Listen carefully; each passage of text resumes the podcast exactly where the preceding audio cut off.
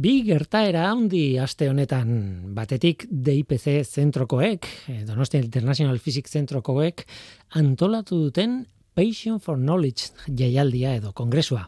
Divulgatzaile hontzat, bueno, sekulako aukera da zientziako izena handienetako batzuekin egoteko.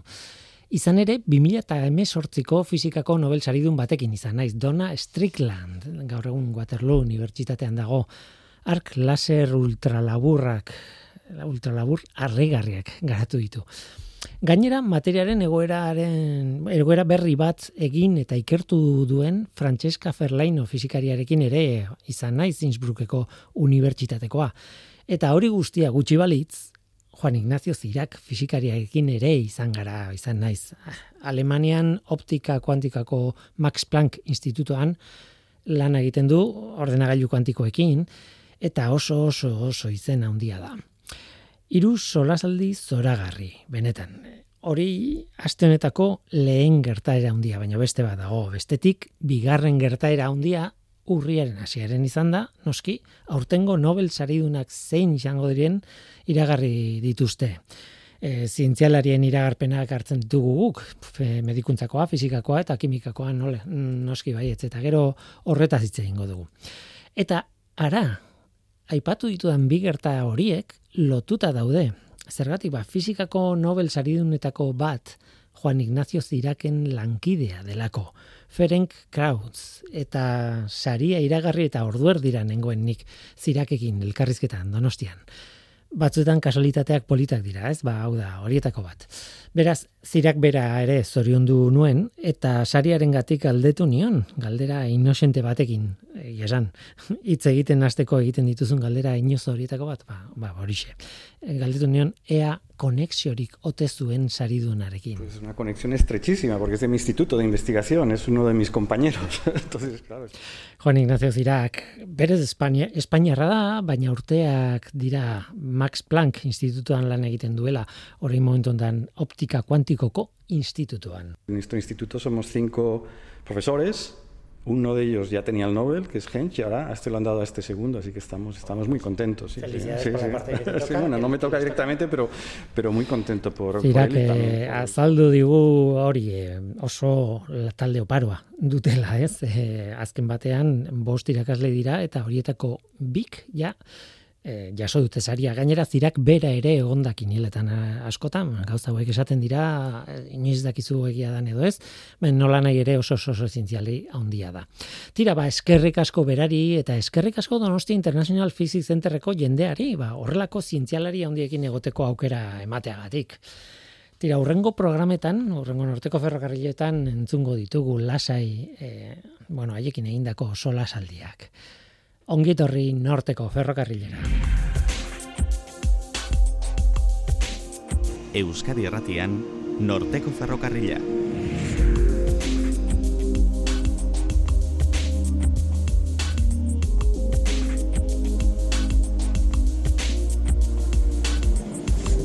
Kaixo denoi, zer moduz, nik Guillermo Ranaiz eta entzuten ari zareten hau Euskadi Irratia.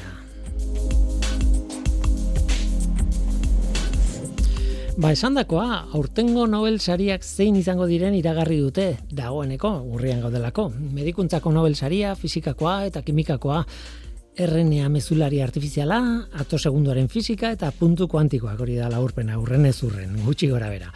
Labur-labur bada ere gaur norteko ferrokarrila horrekin irekiko dugu, kontatu behar dugu, zeinek eskuratu dituzten, eskuratuko dituzten Nobel sariak eta zergatik ea minutu batean pixka bat gehiago izango da. Ea minutu batean kontatzen dudan sari bakoitza. Agian minutu terdi. Eta gero industriara goaz, pixkanaka eta guk ia konturatu gabe fabrikazio metodo berriak garatzen ari dira, modernizatzen ari dira, batez ere kontuan hartuta gaur egungo beharrak eta gaur egun ingurumenarekiko dagoen kezka.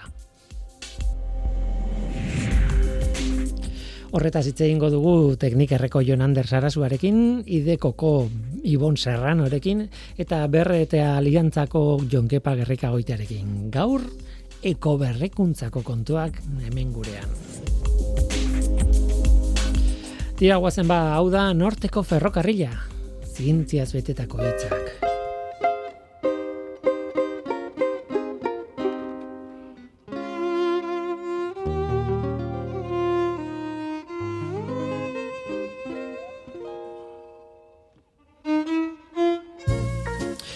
Ez da justua. Bizitza profesional oso bateko lana minutu batean laburbiltzea ez da justua. Baina gaur egin egingo dugu. Barkati izatela implikatutakoek. Gainera Nobel saridunak izango dira abenduan, beraz, izen handia handiak dira.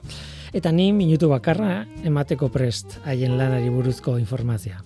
Baina gauza bat esango dizuet. Gutako gehienok ez daukagu garrantzi altuko ezer minutu horren pareko bat betetzeko. Adibidez, nire bizitza modu berean kontzentratuko banu, ba, kontakizunak ez luke bost segundu ere iraungo.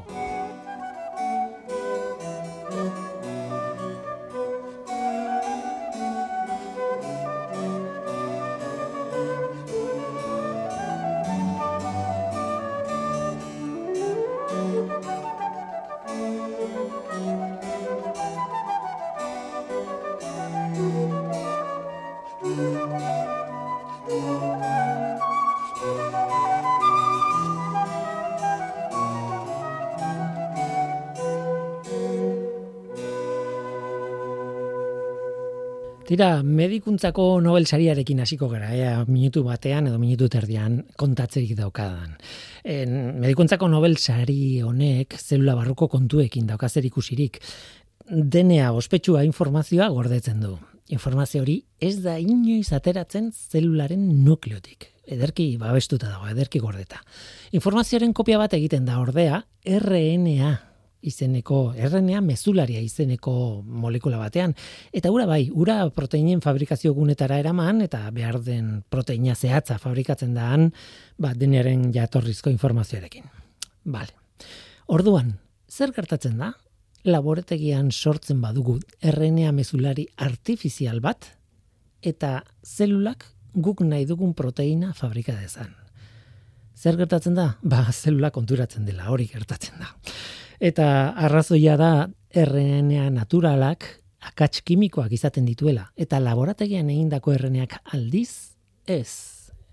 Horretaz konturatu ziren Katalin Kariko eta eta Drew Weissman, e, Nobel saridunek, aurtengo Nobel saridunek konturatu ziren eta hori gainditzeko modua e, bilatu zuten metodoa. Eta horregatik Nobel saria jasoko dute. Gaur egun txerto batzuk daude e, teknika horrekin eginda, COVIDarena barne.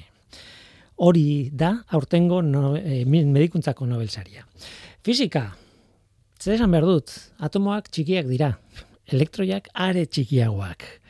Tira, eta ez hori bakarrik, elektroiak hain txikiak izan da, ba, haien mugimendua izugarri azkarra da. Adibidez, energia xurgatu eta orbital batetik bestera salto egiteko, behar duten denbora izugarri laburra da ato segunduak dira besterik ez. Ze demontre diran, ato segunduak. Ba, bueno, hartu segundu bat, mila zatitan banatu eta zati bakoitza milisegundo bada. Orain milisegundo bat hartu, mila zatitan banatu eta horietako bakoitza mikrosegundo bat. Eta horrela eta horrela, mili, mikro, nano, piko, fento eta ato segunduak lortzen dituzu. Oso oso denbora laburra. Tira ba, aurtengo saridunek, Pierre Agostinik, Ferenc Krausek eta Anne Lulliegek, ba, hoiek denbora horietan elektroiek zer demontre egiten duten ikertzeko teknikak garatu zituzten. E, Zintzialari bakoitzak problema bati aplikatuta, ezberdina, bere testu inguruan, baina tira. Baina denek laser pultsu ultralaburrak erabilita. Eta horrek Nobel saria merez izango die e, aurten fizikako Nobel saria. Eta kimika falta zait, kimikako Nobel sariak telebistako aparatuekin du zer ikusia. Tira, hori aplikazio bat abeintzat, baina baina horrekin lotuta dago. Puntu kuantikoen ikerketa da. Quantum dot inglesez. E, partikular nanoskopikoak dira eta hain txikiak izan da fisika kuantikoaren menpe dauden nola ez. Baina kontua da propietate barregarri bat dutela.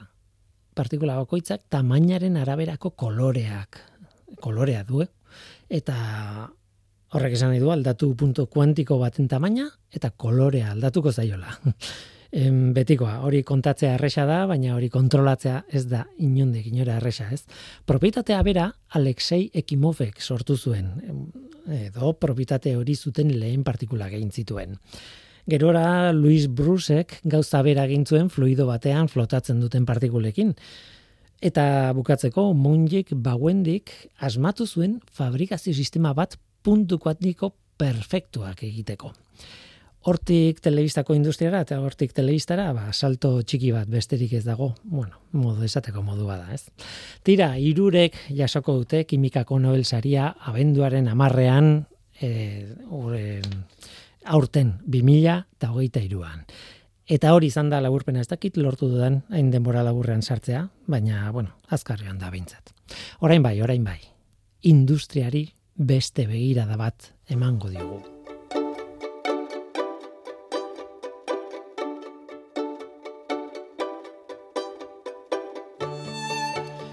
Industria dimenduna, energia garbiak, hiri jasangarriak, ekonomia zirkularra, egokitzapen klimatikoa, lurzoruaren babesa, birziklatzea, eta bar, eta bar. Eta entzuten ditugu termin horiek, eta, eta beste bat termin ere bai. Gure bizimoduan gida bat bezalakoak dira, edo izan barko lukete nola baita, ez? E, baina terminoak terminoak dira, ez? Ez ulertu gaizki, eh? oso kontzeptu beharrezkoak dira, eta oso ondo daude. Baina nola lortzen hori? nola iristen da helburu horietara eta aipatu ez ditudan beste helburu batzuetara ere bai.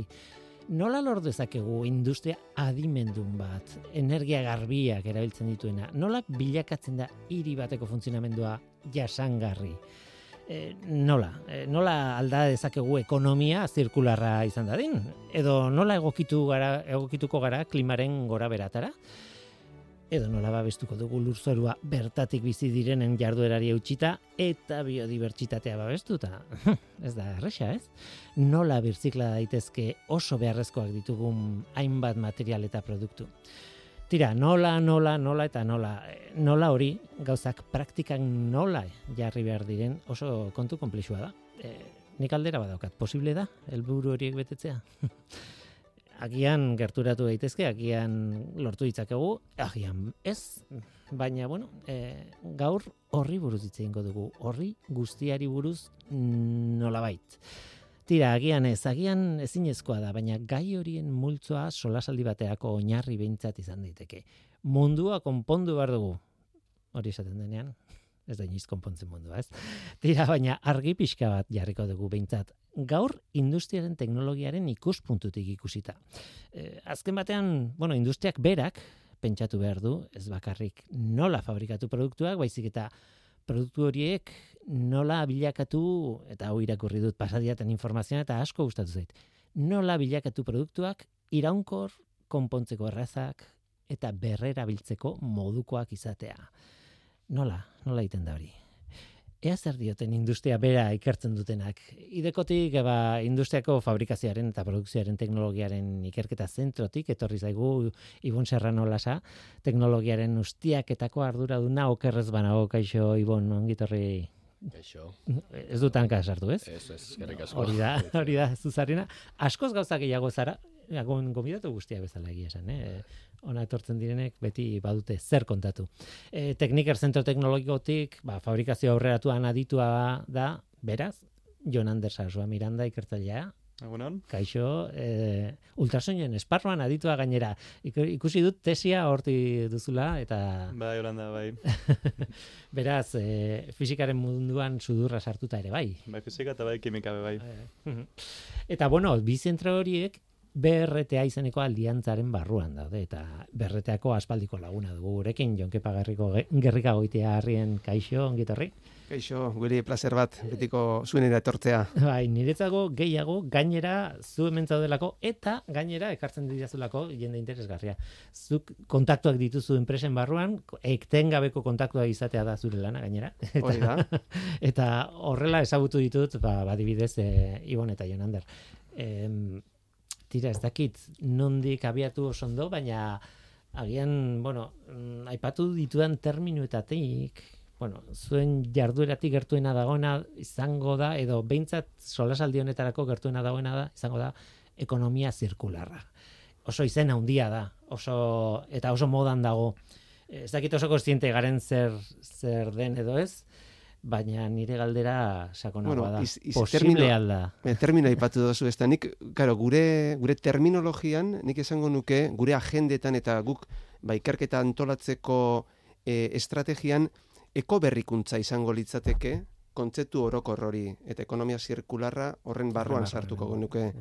Karo, kontzeptu asko dira, e, Hemen ikusten ari garena da joan den e, irula urteetan, ba, Europatik etor, esartzen ari zaizkigun politikak, itun berdea dela eta e, aldaketak etortzen ari zaizkigula.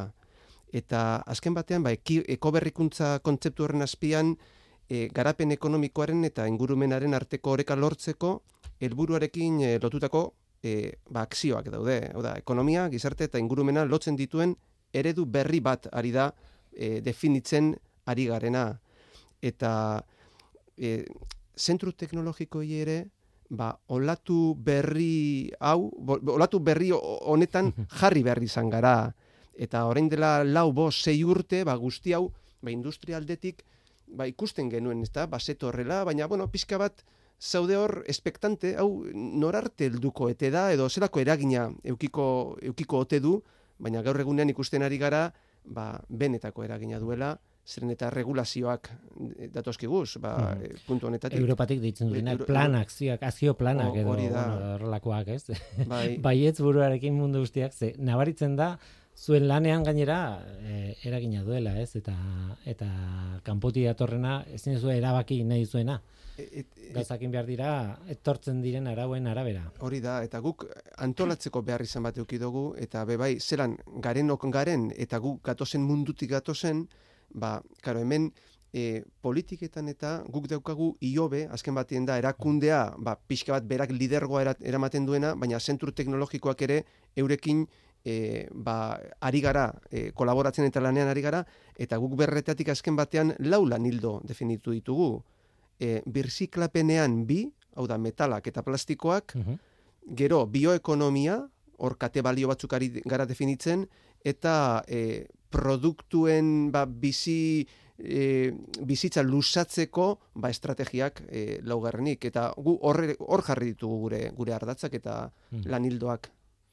Bueno, hain zuzen ere, hau, elkarrizketa hau planteatu genuenean, solasaldi hau planteatu genuenean, nolabait jarri genioen izen bat, ez genikela euskera zorre nola eman, ez? De, retención del valor del producto, edo horrelako zerbait, eh, osi, teknikoa da, behar bada irratirako ez da, oso gokia, baina nolabait, hori nola euskeratzen da, eta produktuaren balioaren zer, ez? Retentzio hori nola egite, osea, e, eta azkenean, e, bueltaka eta bueltaka, eta ez, ez gara iritsinora, baina pentsatu dugu nolabait e, ideia, azpiko ideia dela produktuak iraunkorrak bihurtzea. Ez dakit hori ez hitz bakar batean nola esaten den.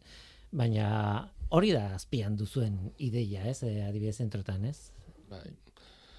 Bo, nik, nik esangot, bo, nere zentrua justo ideko, mm, ideko hain zuzen ere dau oso bideratuta fabrikazio teknologietara eta makina herramientara. Orduan, asko zentratzen gara makinen edo gure gugandik urtetzen edo diren prozesu eta, bueno, azkenian makina forma, makinera oso zabal baten kontzeptu hori era oso zabal baten ulertuta, bueno, azkenean gauzatzen dira, eta jendeak uler deixan, ba, mm, ba makina kontzeptura edo labur bildu daitezke gure ez garapenak. Eta orduan, bueno, pues, justo zentratuta horretan, ba, makinen bizitza luzapenarakirako estrategiak eta teknologiak lantzean izango litzake ba, gure ardatza zentzu honetan, ez? Ba, iraunkortasuna, eko, eko berrikuntza eta halako kontzeptuak aurrera bateko, ez? Nire zalantza da kanpotik ikusita, Bai. eta behar bada, e, bueno, oso makinan sartuta Bai. elgoi barren zaudete, Hori makina da. erramintaren zentro hori, ez? Bai. Eta nolabait e, mm, zuk zure lanean lantzen zuna eta horretaz hitz egingo dugu eta bar hor sartuko gara eta zure bizitza pribatuan ikusten duzun bueno, Bai. joera eta hola, talka egiten dute, benetan. Edo, esan nahi dute, kanpotik industria beti oso modu injustoan eta zikinean ikusten dut, ah, industria, ez dakiz eta barruan zaudenean ikusten duzu gauzak egiten direla e, egokitzen joateko, Bai. Eta batzutan e, bi mundu daude hor e, eta claro, zu bi mundu horiek dituzu zure lan munduan eta zure bizitza pertsonalean nola baitez. Ez, ez dakit zenbateaino denegia ni esaten nahi naizena.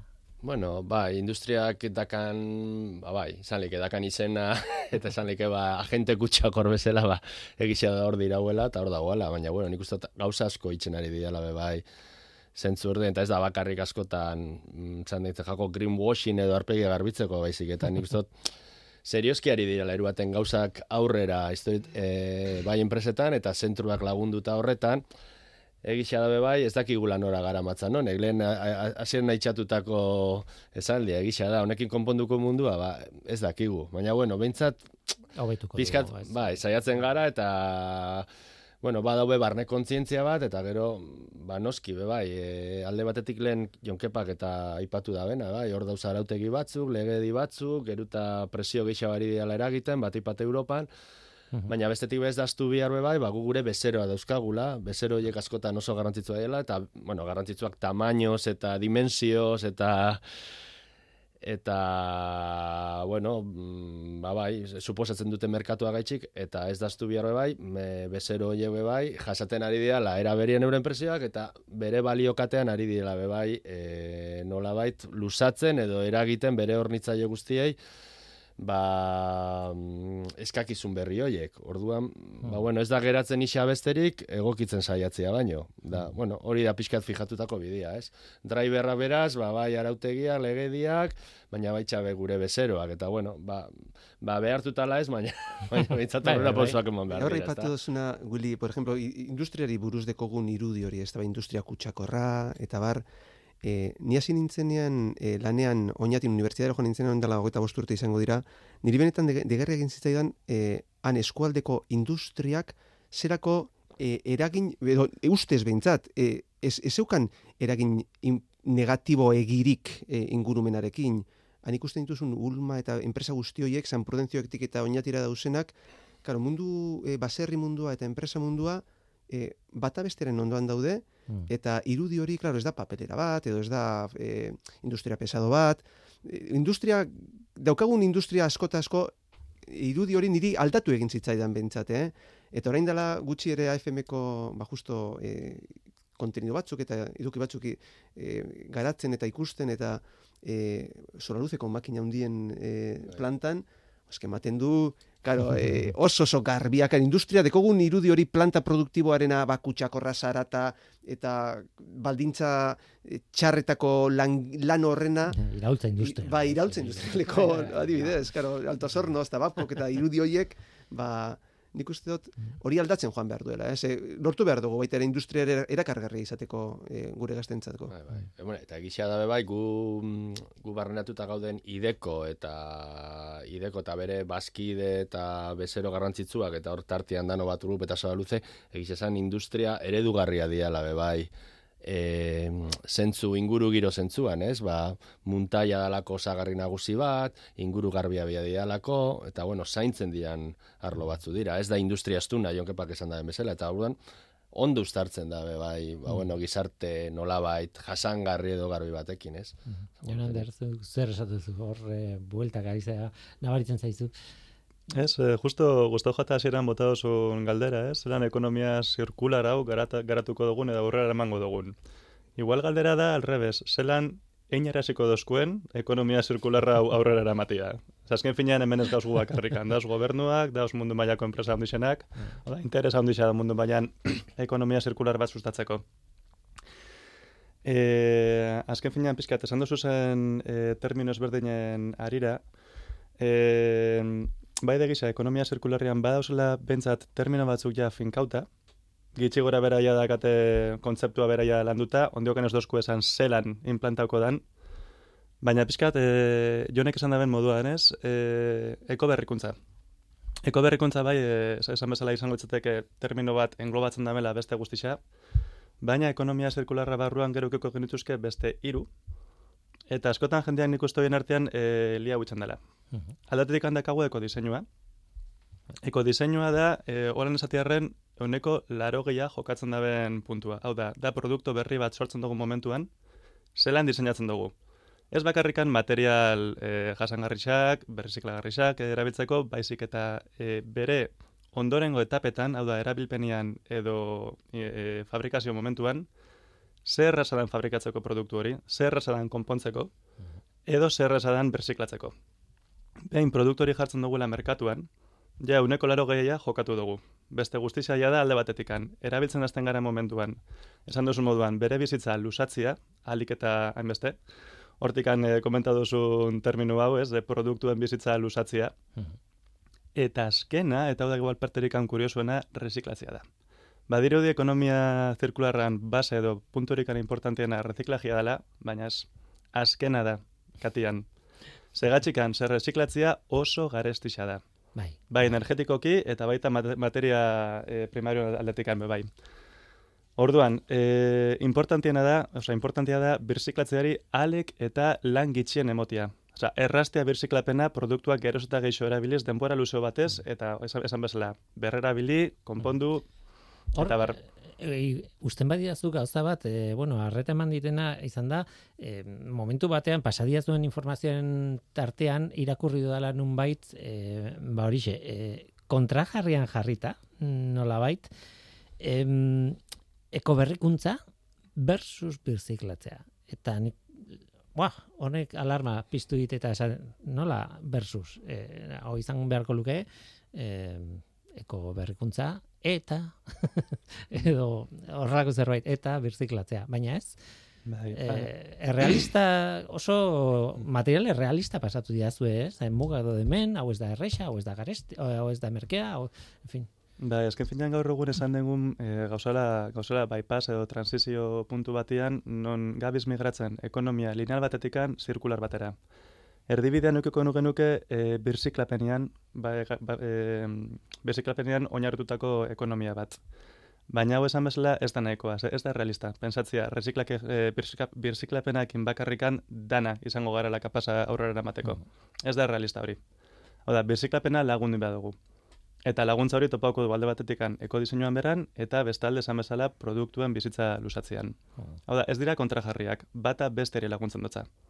Ja. Eta jera, ez dakit, ze, nun irakurri dudan, ze gauza asko irakurri ditutela, eta baina esaten zuen, bueno, e, mundu bat, nun bir, birziklapena dagoen oso sartuta, oso ondo jarrita, eta hala ere horrek ez du konpontzen dena, ze, bueno, bir, zuk esaten zenuena, ez, azkenean energetikoki bere, baldin bada ere, eta horrek ekonomia ekartzen du, ez dakit zer ekartzen du, da, da, baina energetikoki ja da, e, oso oso oso hitza ez oso, oso gastu oso handikoa, ez? Bueno, eh, maila guztietan. Em, tira, eh, ez dakit, eh, galdoi naiz pixka bat, baina hau dena nolabait da obsolescentziaren eh, kontrako ideia, ez? Hori da. Obsolescentzia programatuaren, programatua edo ez, baina obsolescentziaren kontrako ideia, eta eh, nik ez dakit eh, mundu errealean, eta hori da, kanpoko percepzio bat hau ere bai, eh? baina mundu errealean nola gainditu behar dugun obsolescentziaren ideia hori. Oso logikoa dirudi, bale, gaiztoa izango da, edo nahi zuena, baina logikoa dirudi, saltzaile batek nahi izatea gauzak e, irautea gutxi, berriz ere saldo behar e, izateko, edo erosi behar izateko. Eta hau da kontrako ideia hain zuzen ere. Mm. Eh, Ez que nik uste dut bai aipatu dozuna. Ez que e, guk aksiomatzat hartzen badugu ekonomia zirkularrak ja e, inguruarekiko bakalteak e, desagertu egingo direla eta ekonomia linealetik ekonomia zirkularrera pasatzearekin bat ja gure arazo guztiak konponduta dauz, dagoezela, ba, horretarako ba, produktuen bizitza luzatzea igual elitzateke horren garrantzitsua izango. Baldin eta zu bertziklatzea oso merkea izango bazan, eta bal, eta e, zirkulartasun e, ziklo izango baziren oso oso oso eraginkorrak ez ginateke igual talde igual esan existiduko. mhm. Ez que, azken, gauza asko dira, akzino asko dira, kon, e, era paraleloan e, aktibatu behar direnak eta martxan jarri behar direnak. Ez que ez da, ez bata edo bestea, da guztia egin behar dugu. Ze, berzi- birziklatzea esaten denean ere, ez da berdin birziklatzea plastikoak edo metalak edo ze met, birziklapen metodo erabili kasu bakoitzean. Claro, eta Edota- plastiko batetik bestera, Claro, izugarri claro, claro, da, eh, claro. dute, Por supuesto, edo metal por batetik supuesto. bestera, ez, esan dute, ematen du kanpotik ikusita, ba, birziklatzea, bai, birziklatzea oso komplikatu izan daiteke edo ez? Bai, nik uste dut be bai, e, kasu honetan, ba, produktuen bizitza eta e, konponketa, mantenketa hori bermatu egin behar dugula, ze bestela gure helburuak ez ditugu beteko. Ba, batzen beste terminoa, bermak manufakturatzea. Ber, a ber, ondo esatu da, ez? Ber manufakturatzea. Zer demontre da hori? Bueno, espero dut euskaltzen diako jenderikan ez egotia, nik, nik deitxuko zat honi berfabrikazioa. Vale, nik onartu dizut, ala ere ni ez naiz inor. Vale, batzundako kontzeptu nahiko utopikoa da, beste batzuk ja martxan jarri dute kontzeptua, vale? Zer da, e, adibide batekin jarrikot. Imagina dezagun, nidakatela telefono mobil bat, mm, urte asko dazka, Mhm. sarra dao, pizkat ma, matxurauta, ondiokan funtzionatzen dao, bueno. Eldu alda momentu bat, non, non nik erabakitzen duten telefono mobil bat erostia, zeian deria, ez tot nahi geixau. Orduan, sakarrontzera bota biharrian, hil daiketena da, telefono mobil hau, e, telefona fabrikatu zeban e, enpresara berbidali. Enpresa horrek hartuko da mobila eta esango da, bueno, telefonoa sarra da, hau egisa da, baina betxu, hemengo txipa hau, hemengo kondensadore hauek, hemengo pantailan elementu hau, ondiokan, hau ondiokan egoera onia- onian dau. Element hauek erabili alditxut beste telefono bat fabrikatzeko. Telefono berdin bat fabrikatzeko. Hori bai, nik e, salduko duten telefonu hau, beste bezero batentzat izango da. Hau da, ez da reparazio edo konponketa bat. Mhm. Da, telefono zar baten piezekin, telefono berri bat sortzia, garantia guztisekin. Eta garantian asunto oso importantea da. Ez dau balixo esatia, telefono bat sortuko beste telefono baten piezekin, kalitate txarroko- txar, txarrokoa. Ez. Kalitatea garatu behar da beti bermatuta. Hori izango litzateke e, berfabrikazioaren e, adibidea. Telefono horren piezekin, ingo baldin bagenuke, beste telefono ezberdin bat, Mhm. hori izango litzateke beste kasustika bat, egongo litzatekeela jerarkia hortan etapa bat berau, eta hori deitzen da e, berkonbertsioa, bueno, e, rekonbersion deitzen dena erderaz. Mm. Ideia interesgarria. Bai. Ideia, bueno, horrek aldatzen du pixka bat, eh, bueno, pixka bat ez, aldatzen du asko. Eh, industriaren barne funtzionamendua, ez, edo em, gustatuko litzaidake ahaztu baino lehen eta urrutira joan baino lehen mm, zuek kontatzea biok eh, bai idekone eta bai teknikerren eh, alde honetatik ikusita zer ikertzen duzuen, zer egiten duzuen, ze azken batean zuek biok zarete e, fabrikazio prozesuen eta bueno, industriaren funtzionamenduaren ikertzaileak nolabait, ez? Orduan, e, espezifikoki e, baduzu zerbait aipatzeko, ez dizuet eskatzen Bueno, ideko egiten dugun guztia konta, ez, lasai, baina alde horretatik e, zer nabarmenduko zenuke? Bueno, bai, argi eta garbi ide, ideko gue jorratzen ditu hainbat eta hainbat arlo, ez? Baina, bueno, ja, pixkat espezifikoki maila ontara eta makinariaren eta fabrikazio prozesuen ezagutza unditzera ikerketa eta garapenan bitxartez eta saiatzen pixkat, ba, lehen bai Jonandarrak eta Jonkepak etxatutako eta zu ere, ekonomia zirkularen Hmm. oinarriak pixkat, kontzeptu teorikoak praktikara bateko onduan, ba, bueno, bai esan biot, ba, oso zentratuta gaudela makinarian, e, makinanan ekoberrikuntza garatzen. Eta hor, ba, bueno, bebai, abia puntu bezala esan, balen egon gara obsolescentziaz, produktuen irau, bizitza iraupenaz lusatziaz edo mantentziaz, dana alakoaz, bai esan biotena da, makinaria berez produktu oso iraunkorra dala. Hori, nik uste dut, abia puntua garrantzitsua da, guk egiten dugu makinak, inbertsio altu badia, obsolescentzia programatuak ez da kalekurik gure diseinu prozesuetan, Claro, beste, beste unibertso Bai, batean zaudete. Hori da, produktu Bai. hauek hogeta mar urte edo gehiago irauten dute. Egia da osagai batzuk ba, birmanufakturatu, aldatu edo retrofitin edo badauzela olako estrategia batzuk, baina bueno, orokorren esan gaikena da produktu oso iraunkorra diala.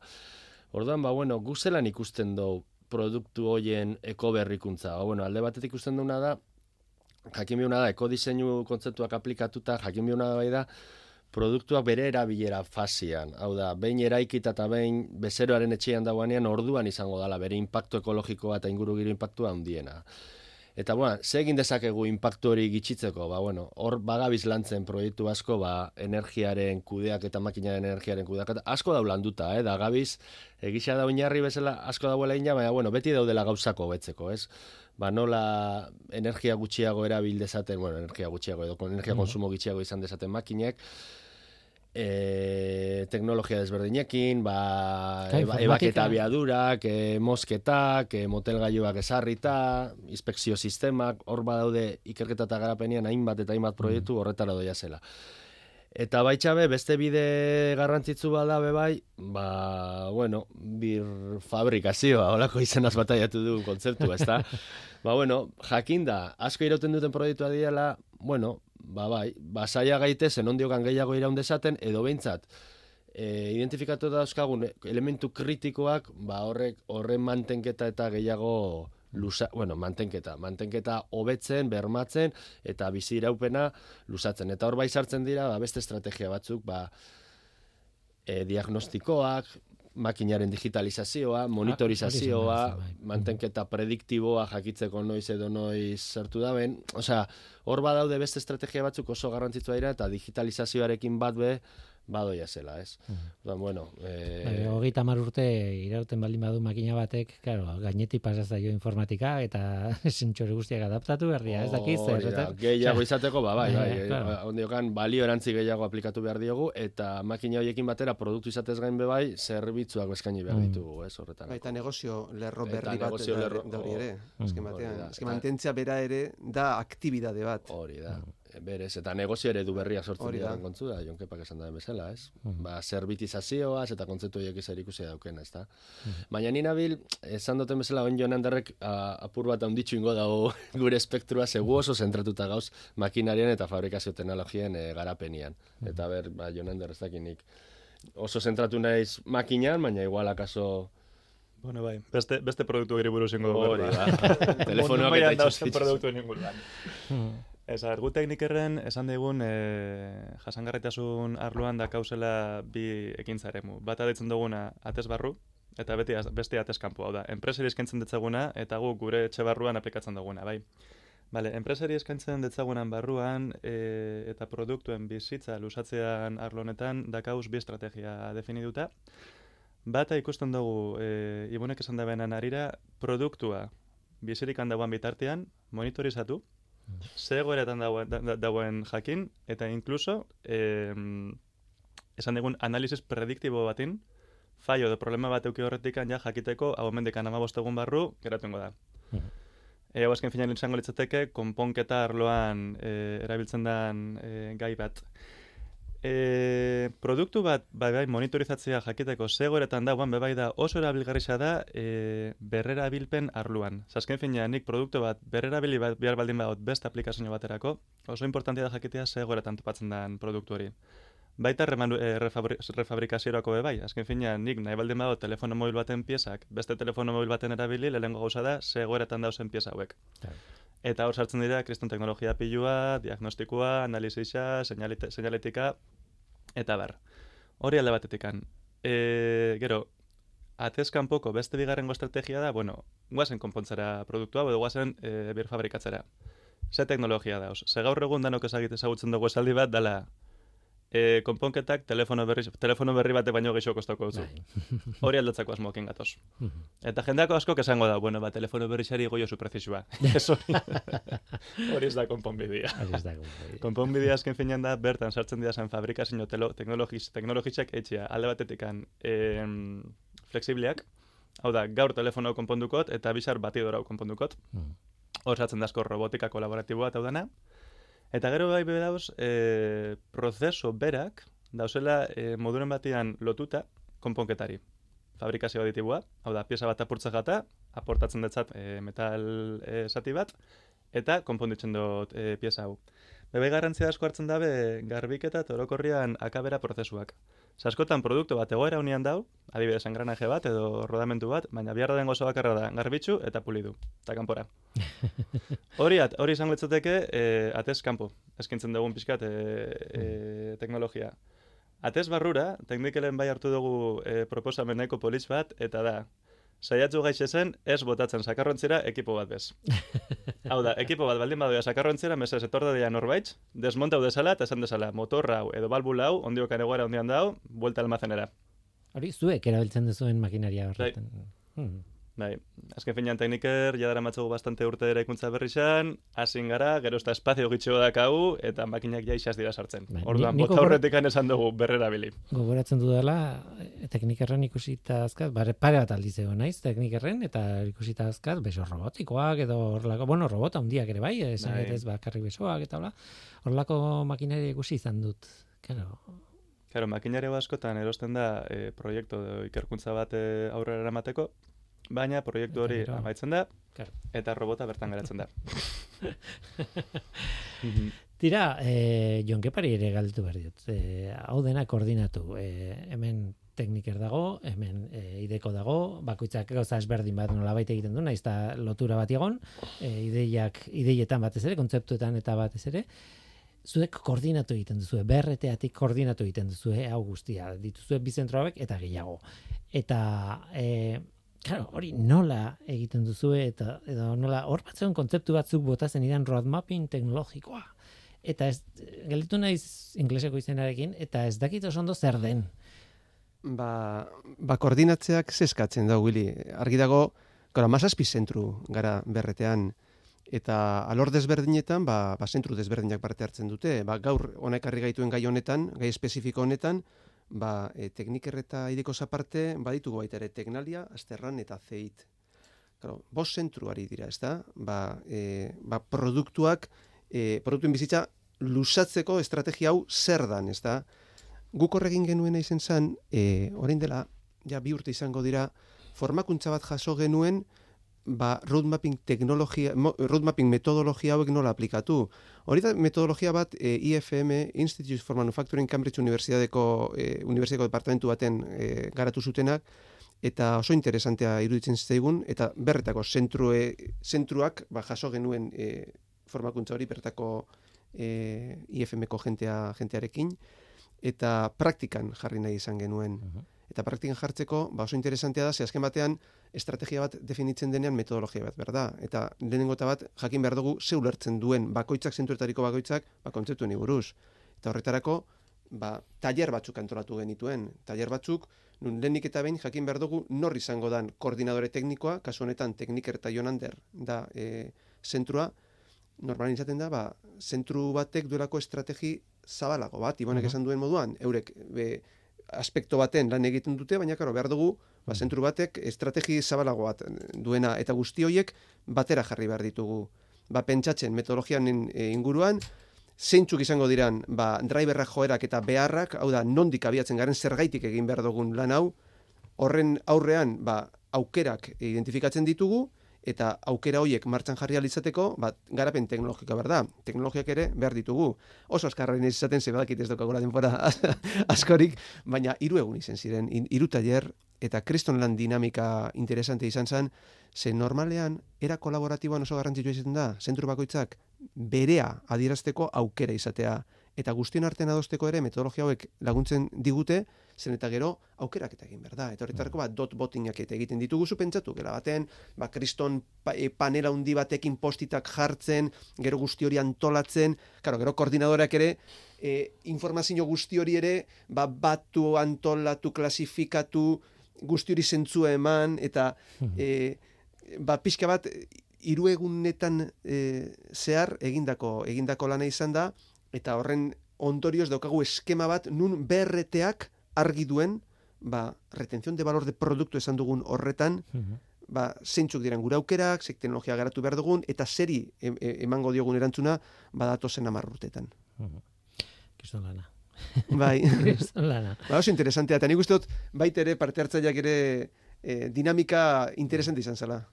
Ba, ebentza kontzeptuak eta mm, zan esan, mai gainean ipintzen dira, eta argitxu itxen da, eta pixkate bai lortzen da, alako halako izkera arautu bat edo gure artean ulerte errez alekena, eh? Zain beste kontzeptu eta sartzen dira, teorikoki be hain da, hain da komplexua mundu hau, bai, bai, ondo torri zaigula, bai. Ja, bukatu behar dugu ideia batekin, e, beti nik divulgatzaile naizen aldetik, eta, bueno, divulgatzailea ematen, divulgatzaileak, komunikatzaileak, ez dakit nola ditzen da, kazetariak, eta, bueno, jende asko sartzen da hor barruan, baina badirudi, badagoela, eh, nola baiti ideia oso orokor bat sartuta denon e, i, buruan eta agian segurasko ez, seguru egia da. Eta da teknologiak ez gaitu salbatuko, nola bait, ez? Teknologiak ez du konponduko dena. E, vale, larrialdi klimatiko batean gaude, larrialdi nahi batzu ingurumenekoa gaude, claro, konpontzeko gauza asko dira, nik esaldi batean labur biltzen dut hori, baina horren barruan dago mundu oso bat. Eta orduan entzuten dut e, teknologiak ez du konponduko dena. Eta ados nago. Orain ideia da hori behin onartuta zenbateko garrantziak kendu behar diogu teknologiari konponbide horietan. Ez. Eta nahi dut eh, bukatzeko alako gogo eta general ez dakit. Zan nahi dut, eh, oso ondo dago esatea, bueno, teknologia berri bat garatzea, ibai bat garbitzeko hori horrek ez du konpontzen da. Ja, baina utzi behar diogu horri egiteari edo edo horri egiteaz gain beste zerbait behar. Ze, ze Nik, nik uste dut galdera eh, ez diogula teknologiari bere eh, erantzunkizuna teknologiaren jarri. Nik uste dut konsumidore moduan, kontsumitzaile moduan gure eta norbanakoen erabaki txiki hoiek egunero egiten ditugun erabaki txiki hoietan dagoela gakoa. Zer kontsumitzen dugun, zenbat energia kontsumitzen dugun, zelan mugitzen garan, transporte publiko erabiltzen dugun ala ez, e, packaging e, estesiboa erabiltzen dugun, tekstilaren kontsumidare haundie garen, e, igosten ari garen Amazonen bitxartez, oin txorrada bat gero beste bat, eta eta etengabe eskaerak egiten. Azken batean, e, guzti, in- industria guztiak kontsumidorei erantzu, e, asetzeko egiten dituzte euren produktuak. Kontsumidoreak dute euren e, erantzunkizuna eta hortik, abia, hortik hasi behar da. Teknologia egongo da, teknologia beti izango da lagungarri, baina kontsumidoren moduan, ba, kontsumo konstiente hori da e, ba, munduaren e, ba, larrialdi egoera honei aurre egiteko, nik uste dut dela bideriko onena. Mhm. Bai, ba, nik uste dut bai, ni ados nago, eh, jonkepakin, baina beste zentzu baten be uste dut, ez dakit, goitxik etortzen jakusena eta bina poteretik heltzen jakuna da, alde batetik da, e, neurri baten, ba izan zaitezte garbia, jasangarriak, da jonkepak asandako irizpide guzti horiek, baina bestetik bultzatzen ari gaituzte, osea, push eta pull olako teknika bada, bultzatzen gaituzte be konsumitzaile izatera, ez? Eta askotan gero errudun sentiaraztera, orduan, ez da erresa, ni be, e, orduan be bai da oso gogoeta trascendentala da, ez? Nora Bai, bai, bai, zen, bai, bai. ze alternatiba dauzkagun, hor daue bai, hortan datza desaskundea be, desaskundea be, neurri baten interesgarri izan liken kontzeptu bada, baina bestetik esaten dozu, bueno, baina desaskundea be, mm, ze neurritarainoz eta mm, zehaitxik gure bizitza kalidadea zet, zenbateraino datu behar dugu, beste batzuk berdin jarraitzen duten bitartean. Mm. Ez, da, ez da saia hori dana, zen zaban, egitura bat emoten eta olako ideologia bat lantzen horren inguruan, ez? Baina bai, teknologia, nik uste teknologiak ez gaitzula salbatuko, baina bai uste lagungarri izan leikela eta aprobetxatu inbia dela, eta neurri baten, ba bai, teknologia garbiekin inba daitezke gauzak, ba aurrera, ez? Baina bai galdetu bia gara, ia teknologia horre beharrezko dian, ala ez, e, claro. zen mundutan, eta... Hortik bai. iriz gaitezke kapitalismoa e, Hori. bertan bera utzi behar dugu, ez dakiz, baina claro, hori egiten badugu zer jartzen da horren ondorioz eta Hori da, horren ze, ondo- ze eh, alternatiba zen. Eta bai, bai, bai. Ni buru, ni burua asko nekatze dut horrekin, e, baina mm, kostatu itzen zait zerbaitetara heltzia, ez? Oso, oso, oso mugatua geratzen ez, ja, ez da bida horietan, ez da? bai, beraz, Zentzu hortan, bai, bai. kapitalismoaren izan daiteke eh, gogoeta politiko bat, baina gogoeta politikoa beraz bada ez du dena konpontzen eta Ja, hor gelditzen zaizu, ez dakit. Bai. Jonander, zu- zuk nola ikustezu? Bueno, nik emango nire iritzisa zientzilari moduan, bale? Bai, bai, bai, arlo bai, bai. politiko ar, ar, al- alde batera Bai, bai, bai, eta, eta desde luego ez dizuet eskatuko iritzi politikoa ematea, baina, bueno, eh, kontestu general Kontestu ez? orokor batean, bai. E, eh, arloan pixka behiratzen baldin badugu zeintzuk dira zen e, blokerikan importantienak, eta hartukot jasangarritasun eredu gogorra. Zer dago, e, dau, eredu gogorra eta eredu aula. Gogorran barruan dakau e, ekonomia, teknologia, hau da, gizakisak sortzen da bendana, Oinarte beti izan da teknologia gure salvazioa danerako. Osea, arasunen bat baldin badakau, segura gertuko diazela zientzilaria konponketa bat topatzera. Adibidez, pandemia garaizan, bakunia non urten, txertua non urtengo dan. Asuntua da, e, ekonomia hau sustatzen dugula gizarte baten barruan. Eta gizarte horrek bere, bere eremuak ditu. Dauz gauza batzuk gizarte honek ez ditxula onartuko. Oinarte beti uki dugu teknologia eta gizartean arteko eztabaida hori, ez? Ba hori, lan baldintza txarrak, soldata basua, azken finean batak ekarri dituan arazoak beste bateria pasau dira. Mm. Baina gaur egun gauz momentu batean non ja, e, esan digun, zeharkatu dago dugula bigarren batia, eta da ingurumena. Hau da, gure teknologia ingurumen, ingurumenan dabil e, gauzia e, txarrara ematen, ba hor dakau, Eragiten, azken finean aldaketa klimatikoa, kutsadura eta, eta, eta bar. Gauza bat ez duguna astu behar da, ingurumenak gu baino milioika urte gehiago dituela. Mhm. Eta garai hortan ez zegoela teknologiarikan. Hau da, ingurumenak bera bere burua eh, konpontzeko almena daka.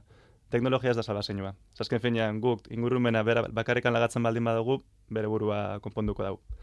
Así que, e, zure erantzunari galdetuz, behar bada, gizartea dakazen arazo batzuk bai konpondu alditzugu teknologia bidez, baina inguru girora pasatzen baldin badaztut uste teknologia denikan konponbide orokorra. Eskatu dizuet, eta igual oso, oso sakon, oso gogeta sakona eskatu dizuet, eta eskertzen dizuet eh, alegina, ez? E, hau ez da eh, hitz egin genuna, baina, baina bueno, eske, iruditzen zait dena lotuta dagoen ez ere, hor, honi buruz, eh, enzuzen ere teknologia nahi zentratuta zaudetenok ere, e, erakutsi behar da, baduzuela burua beste nonbait ere bai. Orokortasuna ere begiratzen diozu, ez, e, ez dakit. Bai, ez saiatzen gara, eta ez, ez da erresa, ez askotan kontraesanetara, eta Claro. heltzen zara zure bide horretan, eh? Kontraesanetara, da ez dakizu askotan ondo edo txarto ari zaren egiten, eta Mhm. Eta bai, bada, bada, beti uki biozu pixka bide ondo zaritz jarraitzen ari zaran edo, Claro, da... Gauza bat konpondu nahian, ez dakizu zer ondatuko duzun, ez? Bai, Nolabait, hori Eh, okerro. Noren eskusten dozu, me bai, lantzen ari zana, bai, bai. Ondela urte batzuk nahiko nahiko argi zegoan, zesan teknologia, zesan gizartea eta zesan ingurumena, baina eske gauzak aldatzen doiz eta geroz eta zailagoa da ikusten undan baten ere mua eta undan bestean amaiera. Mhm. Mm. Tira, ba, onaino iritsi gera, eh, ez dizut eskatuko eh, buruari buelta gehiago ematega. Seguro emango diezuela, baina, baina ez nik eskatuta behintzat. Ba, eskerrik asko, e, Ibon Serrano Lasa, e, idekotik etorria, e, Jonander Sarasua e, Miranda, hori da, e, ikertzailea e, teknikerren eta askoz gauza gehiago, e, Jonkepak esan digu bezala, eta Jon Kepa goitia noski eskerrik asko eh, hau den antolatzen laguntzeagatik eta eta hau martxan jartzeagatik. Hiruroi besarka da bana eta nahi zuen arte. Eskerrik asko. Eskerrik asko. Eskerrik asko.